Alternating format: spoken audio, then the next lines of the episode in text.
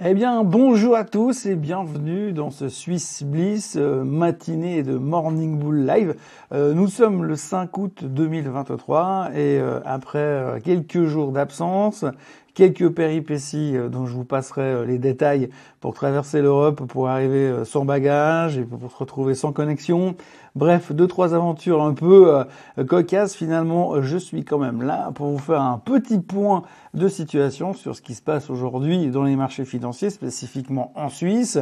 Euh, on va parler un peu de la Suisse, mais aussi un peu de l'étranger. Enfin, faire un point euh, pour attaquer une nouvelle semaine normale à partir de lundi matin. Alors, on va appeler ça la Swiss Bliss, on, ça, on appellera ça un Morning Bull Weekly, peu importe comme vous voulez. On va juste faire le tour de la situation, regarder un peu où on en est et voir ce qu'il y a à dire de tout ça et observer quelques graphiques.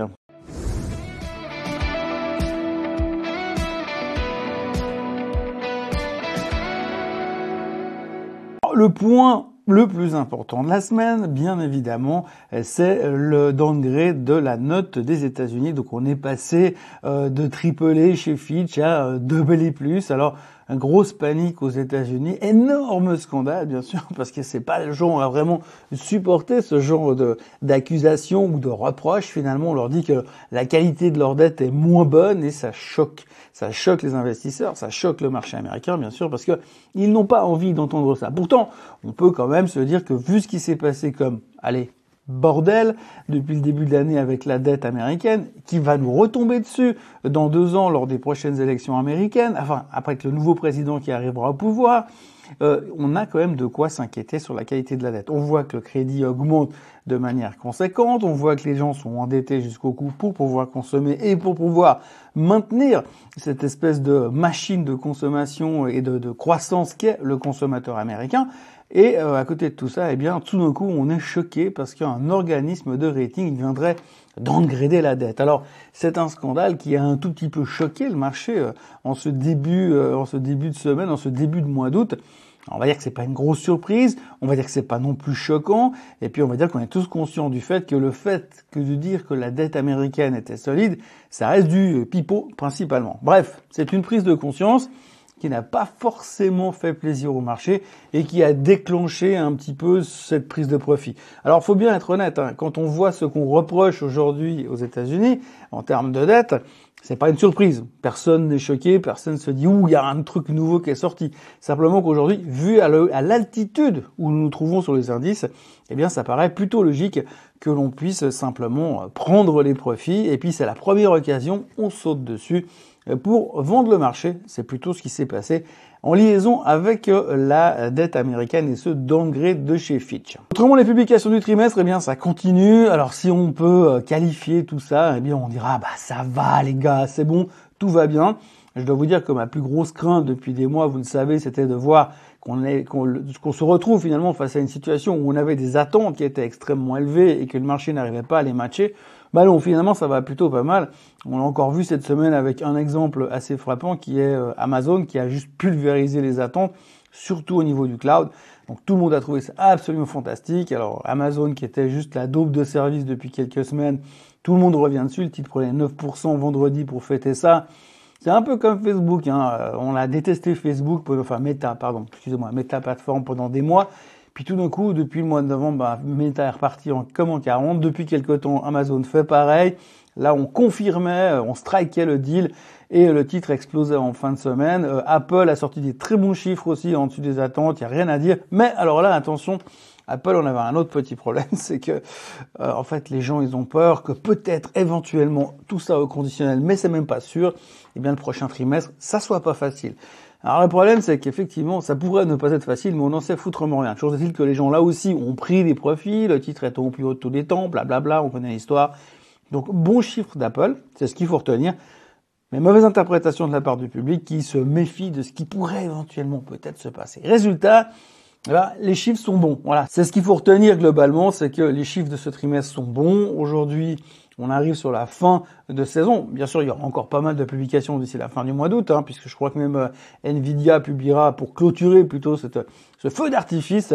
Nvidia doit venir publier en fin, en toute fin de mois d'août, donc du coup, on a encore de quoi en parler. Mais globalement, les plus grands noms sont sortis. Ceux qui pouvaient éventuellement peut-être nous coûter quelque chose sont sortis. Donc on va dire que, pour l'instant, on va attendre paisiblement la suite des événements, mais il ne devrait pas y avoir de grosses surprises. C'est pas un chiffre trimestriel dont il faut parler, mais on peut quand même en parler un tout petit peu. C'est Tupperware, Tupperware qui a publié, euh, qui a trouvé un accord pour la restructuration de sa dette, et puis euh, dans la foulée, le titre a pris 90%. Ouais, c'est juste pour fêter ça c'est rien, c'est pas grave. C'est juste que encore c'est un même stock, hein, donc tout le monde a s'est sauté dessus. La boîte est toujours au bord de la faillite. Vous connaissez le principe de Tupperware. Ça intéresse plus personne aujourd'hui, mais ils ont quand même trouvé une solution pour restructurer leur dette. Et puis, eh ben, le titre a pris de 90% aujourd'hui. Bon, ça fait plus de 600 ou 700% de hausse depuis qu'on a commencé à s'exciter dessus. Donc on repart un tout petit peu dans les délires. Ce qui est rassurant, hein, finalement, on voit que tout ce qu'on a appris euh, il y a deux ans dans la phase des mêmes stocks, bah, bah, on a tout oublié, comme d'habitude. Et puis alors, on a euh, les chiffres économiques. Alors les chiffres économiques, ça reste aussi quelque chose de très important, puisque vous le savez, depuis euh, la semaine dernière, la semaine d'avant, en fait, où toutes les banques centrales sont venues nous dire, oui, alors on va faire ci, on va faire ça, ben nous, les experts en finance, eh bien, on s'attache au fait de se dire, OK, alors maintenant, qu'est-ce qui va se passer euh, en fonction des chiffres économiques et comment est-ce que les banques centrales, la Fed, la BCE, la BOJ, la Banque d'Angleterre, la BNS, etc., euh, etc., vont-ils réagir en fonction de ces prochains chiffres macro? Alors, on a eu les quelques chiffres macro qui sont sortis aux États-Unis ces derniers temps, euh, surtout cette semaine, et on a eu un gros chiffre important, et c'était absolument, j'ai envie de dire, hilarant de regarder les commentaires derrière. Alors on a eu un chiffre, donc les non-farm payrolls, hein, vous connaissez, euh, les chiffres de l'emploi qui sont sortis vendredi dernier, on attendait grosso modo 184 000 pour les plus pessimistes et 200 000 pour les plus optimistes, création d'emplois pour le mois de juillet, c'est sorti à 187 000, donc on va dire au milieu du range. On constate quoi? Eh bien, on constate que globalement, le marché de l'emploi ralentit, ça engage un tout petit peu moins que prévu. Alors ça, c'est une bonne nouvelle, parce que finalement, on, savait que la Fed espère que ce genre de choses se produisent, et pour étant pour preuve le fait que ben, leur système fonctionne. Donc, on est content.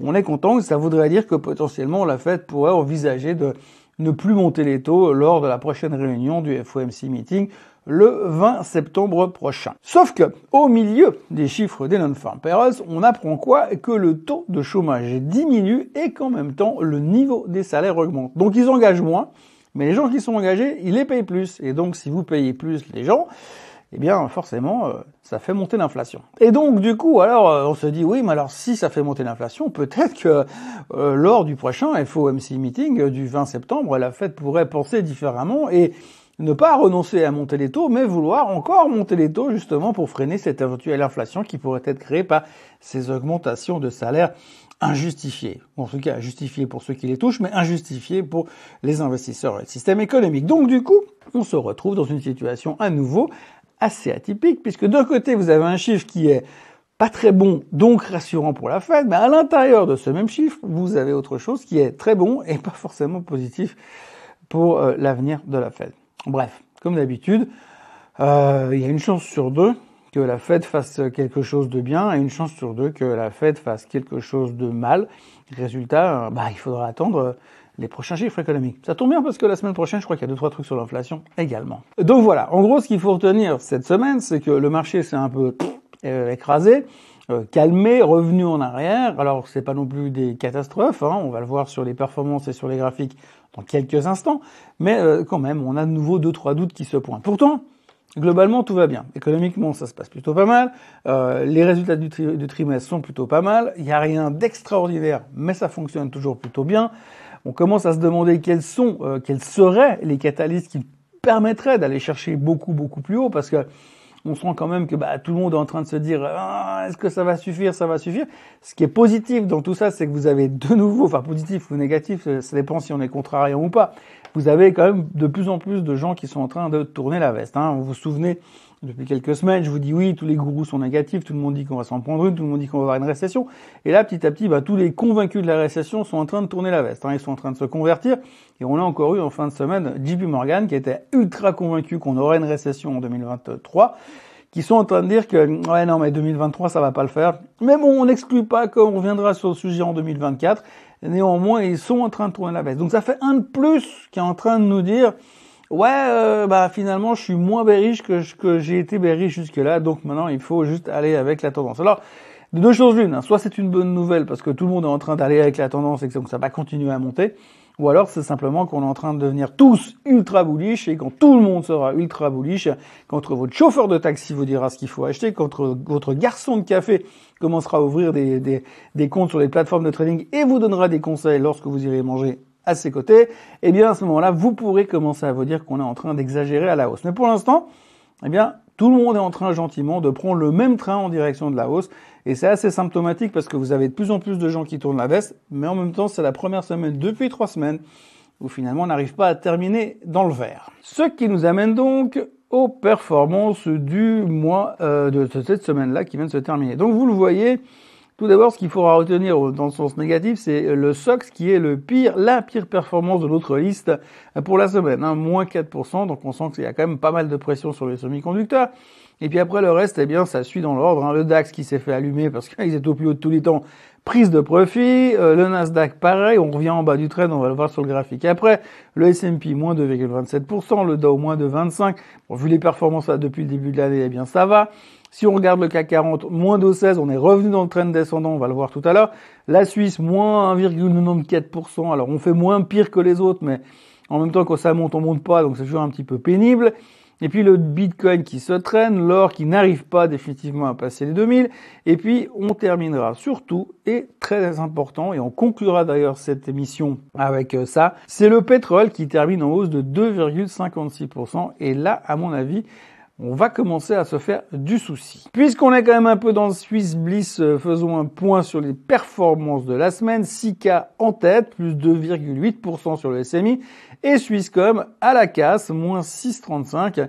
Euh, on va y revenir euh, tout à l'heure. Puis autrement, bah, le reste, euh, Suisse qui a publié des bons chiffres mais qui n'ont pas satisfait l'indice, Nestlé qui perd 3%, euh, Roche et Novartis qui se tirent la bourre à moins 1,5% plus ou moins. Bref, une petite semaine qu'on préférera oublier probablement sur le marché suisse. Ok, on passe donc sur l'analyse technique, le point technique plutôt, la photo technique des marchés avec le SMI. On commence tout de suite avec notre notre train de base qui est donc euh, toujours euh, bien présent. Vous voyez nos trois cercles ici. Euh, on n'est pas revenu tester les bas du range pour l'instant à 10 700, mais on termine la semaine à 11 098 avec un joli petit reversal qui est plutôt optimiste, en, optimisme en, termes de trading, mais autrement pas rien de spécial à signaler si ce n'est effectivement une mauvaise semaine puisque la semaine dernière on titillait les 11 400 et que cette semaine on peine à rester en dessus des 11 100 sur le SMI. Euh, on, on oscille toujours dans cette zone autour de ces deux moyennes mobiles, hein, la 50 ici et la 200 là. Euh, et c'est vraiment la question, est-ce qu'on arrive à terminer la semaine en dessus ou en dessous? On espère qu'on y verra un peu plus clair la semaine prochaine, mais ça reste quand même un tout petit peu crispé pour l'instant avec euh, peu d'engouement en tout cas sur les titres suisses. Pour ce qui est de nos amis français et voisins, euh, le CAC 40 euh, est toujours en train de se battre avec cette, tendance baissière qui est très très bien dessinée avec nos deux barres rouges ici et là. vous voyez qu'on est revenu de nouveau en dessous de cette tendance, à l'intérieur de cette tendance. On était bien sorti la semaine dernière. Ça représente un petit peu euh, la même chose sur tous les indices. Hein. Pour l'instant, on, était bien sorti la semaine dernière et, cette semaine, on est retourné dans le range parce que euh, la dynamique américaine n'a pas suffi à continuer. Au niveau du DAX, euh, le DAX, c'est bien pareil. Je vous en parlais tout à l'heure. On a tapé les plus hauts et puis on est revenu en dessous du support. Alors pour l'instant, bah, notre objectif, c'est toujours de retourner là-bas mais on voit qu'on a échoué et c'est marrant encore une fois. Alors on a été chercher un plus haut historique, ça c'est clair, mais vous voyez qu'à chaque fois qu'on est venu en dessus, euh, autour des 16 400, à chaque fois on a eu des volumes vendeurs absolument euh, monstrueux qui remettent l'indice euh, quasiment 600, 700 points plus bas avant d'essayer de, repartir. Alors je sais pas à quel niveau on va venir se repositionner long sur le DAX. Est-ce qu'il faudra se dire qu'on va peut-être refaire quelque chose de constructif à partir de là? J'en sais rien. Mais en tous les cas, c'est vrai que le DAX a l'air de vouloir continuer à traiter pour l'instant dans ce range sans réussir vraiment à sortir. euh, ni par le haut ni par le bas. Donc ça c'est le point sur le DAX. Si on regarde le S&P 500, alors on était sorti brièvement de cette tendance qui, vient par là, hein, donc ces deux cette grande tendance. On était sorti par le haut, on revient dessous. Ce qui est un petit peu embêtant, c'est qu'on avait cette, cette accélération qui s'est cassée, euh, on a cassé le momentum en revenant dedans. On va aller chercher les, probablement les 50 jours ici. Et puis après, on va voir si on est en train de revenir sur cette, cette tendance de base qu'on avait là? Euh, pour espérer repartir à la hausse. Mais enfin, pour l'instant, euh, ça dépendra bien sûr des résultats, des chiffres économiques et des interprétations que nous en faisons. Sur le Nasdaq, on a euh, toujours cette tendance de base. Hein. Donc, comme on l'a dit hier, il y a eu à boire et à manger au niveau des technos. Apple a pesé fortement sur le secteur la semaine dernière avec sa, sa baisse après la publication des résultats. Microsoft continue d'être un peu à la peine. Google ne monte plus, il avait fait son move avant. Euh, bon, donc c'est clair que dans cet environnement-là, quand vous avez ce genre de choses, eh bien pour l'instant, euh, on fait une petite pause sur le secteur techno. Au niveau du Nasdaq, il faudra bien sûr surveiller le bas de la tendance qui va plus ou moins être corrélé avec euh, la moyenne mobile des 50 jours. Donc surveillez bien les 15 200 qui devrait être un point d'inflexion important pour qu'on ne le casse pas à la baisse. Sinon, ça pourrait être un danger de nous voir sortir par ici. Et pour l'instant, on a encore bon espoir que ça tienne le coup. Semi-conducteur index, euh, pression un peu sur la tech, donc qui dit pression sur la tech dit pression sur les semi-conducteurs. Nous, on regardera de toute façon cette zone-là, qui est la zone des 3640 sur le, le ouais, 3600, on va dire 3600 sur le SOX. Euh, tant que cette zone-là tient, euh, c'est plutôt encourageant. Bien sûr, on aurait préféré rester dans la tendance haussière qu'on avait là-bas, mais pour l'instant, on bagarre ici. on a AMD qui a bien tenu la semaine dernière. Donc on peut euh, continuer à se dire que ça va. Euh, personnellement, si on avait euh, le S, le SOX qui venait se casser aussi en dessous des 3600, ça commence à glisser ici, il faudra faire attention parce que vous l'avez vu, ce genre de, autant ce genre de configuration haussière pardon, vont très vite, autant ce genre de configuration baissière vont très vite également. Donc il faudra se méfier des éventuelles ruptures de support à la baisse. Mais pour ça, il faudra un catalyste un peu plus violent sur les indices. Petit point extrêmement rapide sur l'état de l'économie suisse. Il y a quelques chiffres qui sont sortis euh, la semaine dernière. Alors, on a eu quand même euh, euh, l'Office fédéral de la statistique qui nous a dit que gros, grosso modo les, bénéfices, les revenus du secteur tertiaire s'étaient un petit peu dégradés, euh, que finalement euh, l'économie elle va bien mais elle a de la peine, et puis que grosso modo eh bien on voit que la confiance du consommateur, enfin ouais l'humeur du consommateur suisse s'est un petit peu améliorée bien qu'elle reste en dessous de la moyenne habituelle. Alors le, le mot, l'effet de base principal, c'est on nous dit oui, euh, l'inflation fait souffrir le consommateur en Suisse. Alors on peut discuter, hein, parce que nous, avec nos 1,9% d'inflation en Suisse, on peut quand même se dire, est-ce que réellement on a le droit de la ramener par rapport à d'autres pays qui sont à 8, 9 ou 10% d'inflation euh, Mais bon, voilà, pour l'instant c'est quand même le thème de base. Il est vrai que néanmoins, euh, ça pose quand même de toute façon des problèmes, ne serait-ce que sur la thématique pétrolière. Et d'ailleurs, on y reviendra tout à l'heure. Dans les vedettes de la semaine, eh bien, on notera, pas forcément dans le bon sens, mais on notera quand même la sous-performance de Richemont, la sous-performance de Swatch, et puis euh, dans un sens plus large, la sous-performance du secteur du luxe en général, puisque en ce moment, eh bien, euh, les gens sont très très euh, pas négatifs, mais on voit quand même que cet éventuel léger ralentissement que l'on constate aux États-Unis bah, pourrait quand même poser un petit peu problème au secteur du luxe. Parce que même du coup, il semblerait que certains très très riches hésitent à acheter un sac Hermès par semaine. Donc forcément, ça risque de mettre un peu la pression sur les résultats. En gros, et euh, enfin cette semaine, on a quand même constaté que Richemont et euh, Swatch continuent de souffrir pas mal de cette thématique négative. C'est assez bien représenté par le graphique de Richemont euh, qui, vous le voyez, est en train de revenir dangereusement sur la moyenne mobile des 200 jours euh, au niveau des 135 francs. Et ce serait quand même euh, plutôt euh, rassurant si on pouvait éviter de venir la casser. Là aussi, vous le voyez sur Swatch. Alors là, on est revenu gentiment sur le bas du range, cet immense range dans lequel nous sommes, sur la, zone des 264-265. Donc pour ceux qui ont envie de jouer quelque chose, ben il faudra se préparer peut-être à remettre les pieds dedans sur les 265 francs suisses. Euh, sur euh, la Swatch euh, Porter en se disant que potentiellement on va continuer à remonter tranquillement. Alors faut pas non plus s'attendre à qu'elle nous fasse un truc comme ça, mais par contre peut-être qu'on va construire sur le long long terme. Ce sera pas forcément le truc le plus sexy, ce sera pas des performances à la Tupperware, mais ce sera quand même peut-être intéressant sur le moyen long terme parce que même s'il y a un ralentissement dans le luxe, c'est pas non plus euh, la fin du monde. On notera aussi les chiffres de Sika qui sont sortis la semaine dernière. C'est des chiffres qui ont été euh, présentés pour la première fois après l'intégration de cette division qu'ils ont racheté à BASF il y a quelques temps. Donc forcément, c'est toujours très très compliqué d'analyser ces chiffres. Mais l'un dans l'autre, après avoir décortiqué ça dans tous les sens, c'était considéré comme plutôt une bonne nouvelle. Résultat sur l'annonce, Sika est quand même bien monté euh, en toute fin de semaine. Et quand vous voyez le graphique de, de Sika, eh bien euh, forcément ça se passe de, commentaires. Ça se passe de commentaires puisque euh, vous voyez cette journée assez spectaculaire de vendredi qui renvoyait le titre quasiment au plus haut de ces dernières semaine. Puisque l'on parle de résultats trimestriels, regardez ce chart. Euh, eh bien, c'est Swisscom. Alors Swisscom, euh, inutile de vous dire que les résultats n'ont pas été accueillis euh, avec du champagne et des cotillons. Donc mauvais résultat, déception chez Swisscom, downgrade en fin de semaine. Bref, tout y est. Euh, le titre est passé de 560 francs à 530 francs. Alors comme d'habitude, ben, Swisscom est un payeur de dividendes. C'est le titre le plus boring euh, de, euh, du SMI. En général, quand il est dans une tendance baissière, eh bien, il va aller chercher les bas de la tendance. Donc, normalement, euh, si on prend un peu l'historique du titre, on devrait le voir redescendre relativement loin de sa moyenne mobile des 200 jours autour des, du bas de ce, ouais, dans cette zone-là. Et puis, une fois qu'on sera par là, on pourra commencer à racheter pour se faire le nouveau trend haussier. Alors, perso, je déteste le titre, je déteste la société euh, je suis pas du tout, du tout un fan et j'ai jamais réussi à gagner le moindre centime sur cette boîte-là. Mais on le voit euh, par la force des choses que ça fonctionne très très bien en range. On va aller probablement croiser la moyenne mobile des 200 jours et des 50 jours qui va nous donner une dead cross, ce qui va nous dire que Swisscom devrait aller un peu plus bas.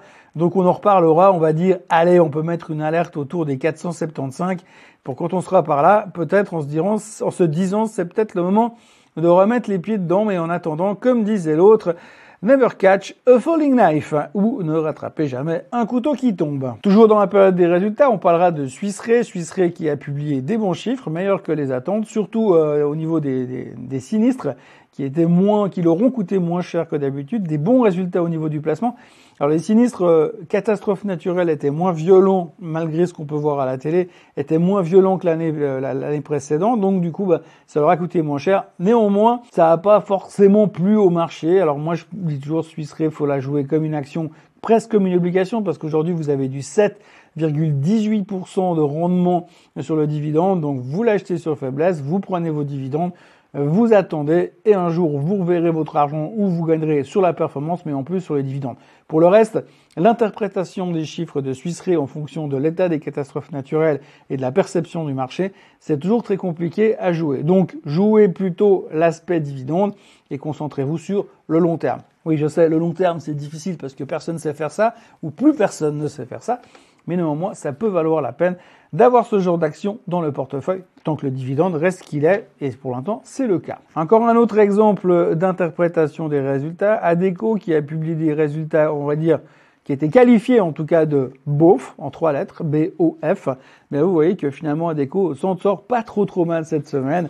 Bon, il faut dire que là d'où elle revient, euh, il y avait de quoi récupérer, mais néanmoins, c'est vrai que les chiffres n'étaient pas extraordinaires en termes de croissance même s'il y a quand même pas mal d'engagement à droite à gauche pour ce qu'on voit dans les chiffres économiques, eh bien, euh, terminait une semaine relativement constructive avec des chiffres qui étaient quand même relativement timides, il faut le dire. Et puis on, parlera aussi euh, du combat euh, fratricide du moment, puisqu'apparemment Genentech, qui est une filiale de Roche, a attaqué Sando, qui est une filiale de Novartis aux États-Unis, parce que soi-disant ils auraient utilisé, abusé, enfin piqué simplement un brevet sur un médicament qui s'appelle l'Esbrit pour euh, un médicament pulmonaire, un médicament de Roche donc. Donc Roche Genentech attaque Sando Novartis par rapport à ça. C'est vrai que autant se foutre sur la tronche entre Suisses, ce sera beaucoup plus euh, constructif sur le long terme, bien évidemment. Bref, c'est aux États-Unis, donc comme ça se passe aux États-Unis, on ne sait jamais comment ça va se terminer. En termes de sanctions, ça n'a pas eu grand impact sur euh, le marché cette semaine.